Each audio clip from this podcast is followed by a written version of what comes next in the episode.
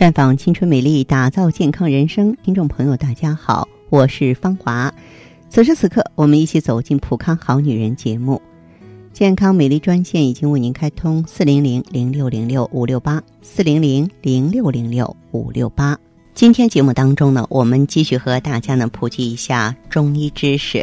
我们来说一说中医当中的阳气，因为只要你能够守护好你的阳气。那么它将会是人身上最好的治病良药。人的身体啊，就好比银行，阳气就是我们使用的货币。今天透支一点，明天透支一点，日积月累，银行就不干了。当健康不断被透支的时候，身体就会告诉你哪不舒服了，腰疼啊、背疼啊、落枕啊、感冒啊，都是身体在提醒你阳气不足喽，货币透支了。补足阳气也必须像理财那样，需要开源节流。现在啊，百分之八十的人都阳气不足。那么你要了解，其实呢，万病皆损于一元阳气。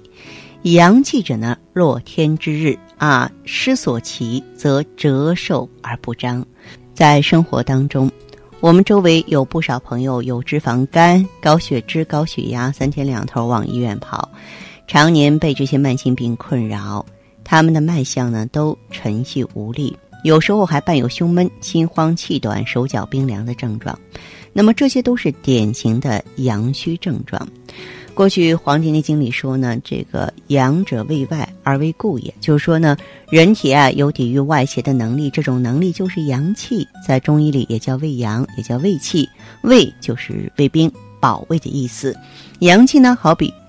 人体的卫兵，他们分布在机体表层，负责呢抵制一切外邪，保卫人体的安全。任何人只要阳气旺盛，就可以百病不侵呀。古人呢把阳气比作是天空和太阳的关系。如果天空没有太阳，那么大地就是黑暗不明的，万物就不能生长。所以天地的运行必须要有太阳，而人身的阳气要调和，才能巩固它的防护功能。不然呢，就会招致病邪的侵入了。那么，人体的血液、津液在体内的运行循环，都需要阳气呢为之腹部运行。而血液、津液通过阳气的气化作用，才能够营养全身，而产生精气神活动和一切的脏腑机能活动。如此。才能生生不息。人体正常的体液都需要阳气来养护推动。那么体液呢，占人体百分之七十。阳气不足的时候，最明显的一个表现就是人体的湿邪过重。正常的体液是滋润人体肌肤和运行五脏六腑必不可少的，过多或者过少都会引起人体的病态反应。少了就是火。多了就是痰湿，那么现在呢，大部分人的慢性病和疑难病都是由于阳气不足引起的体内啊阴液失调造成的。可能有朋友会想说，现在生活条件那么好了，怎么好端端的阳气就跑掉了呢？其实啊，生活中到处都有伤害我们的阳气的不利因素，只是被我们忽略罢了。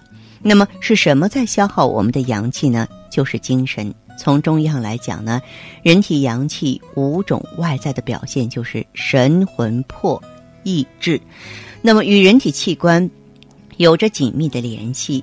神属心，魂属肝，魄属肺，意属脾，志属肾。精神上的不调和也会引发脏器的病变。这种无形的阳气随时左右着人体的健康，这也是养生最大的秘密。就我们的形体来说，除去先天带来的疾病，二十四岁以前发的病一般都没有多大问题。因为人呐，二十四岁之前先天的元阳之气是很足的，人体神经、肌肉、骨骼都处于一个最佳状态。可是，在过了二十岁以后，人体身上的压力会逐步增多，耗费精神过度，也就是呢，耗费阳气过度，身体就会出现阴盛阳虚的状态。所以说，二十四岁以后的成年人生病，更应该从精神情志层面去找病因。大部分疾病啊，都是精神情志受到损害造成的。损害人们精神最大的因素之一呢，就是现代社会的信息污染。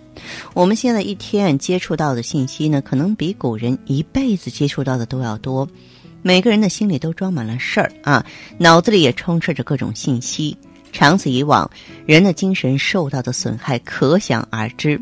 比如说，一个人听到不好的消息，生气发火了，很可能马上就感到血冲到头顶了，甚至呢，有些人还会突发心脏病。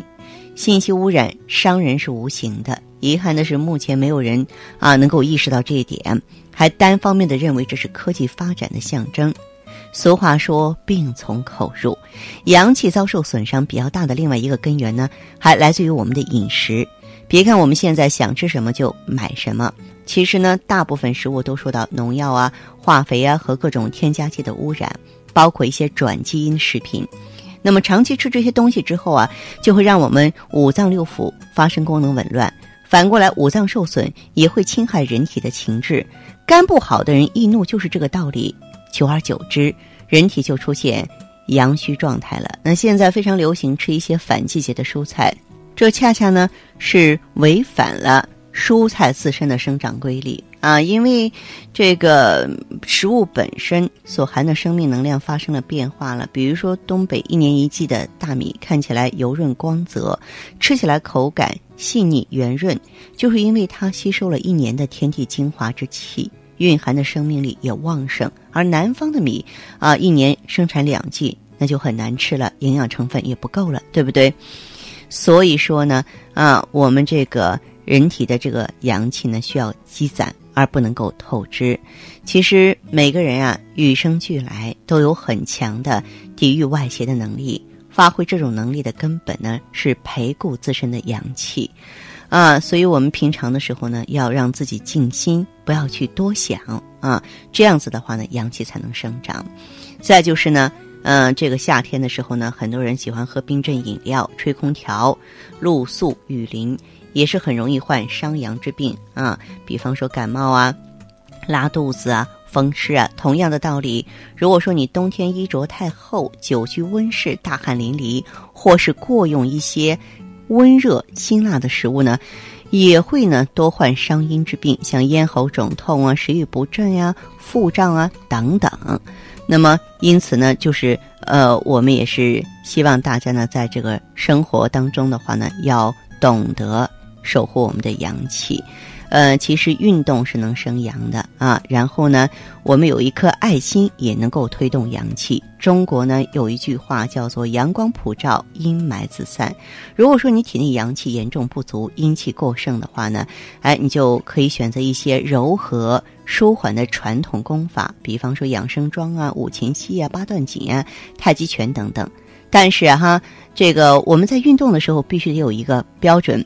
就是心脏不要剧烈跳动，身体呢微微出汗发热为宜。运动过度啊，反而呢会伤害咱们的身体了。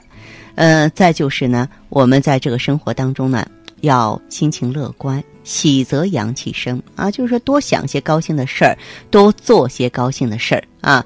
这个喜能生阳嘛，就是我们只生欢喜不生忧愁的话，那就成了神仙了。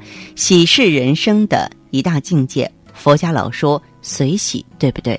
所以说，我们也希望呢，哎，大家伙呢，懂得了守护阳气。首先呢，应该改变自己。往往你改变了啊，身体跟着改变了。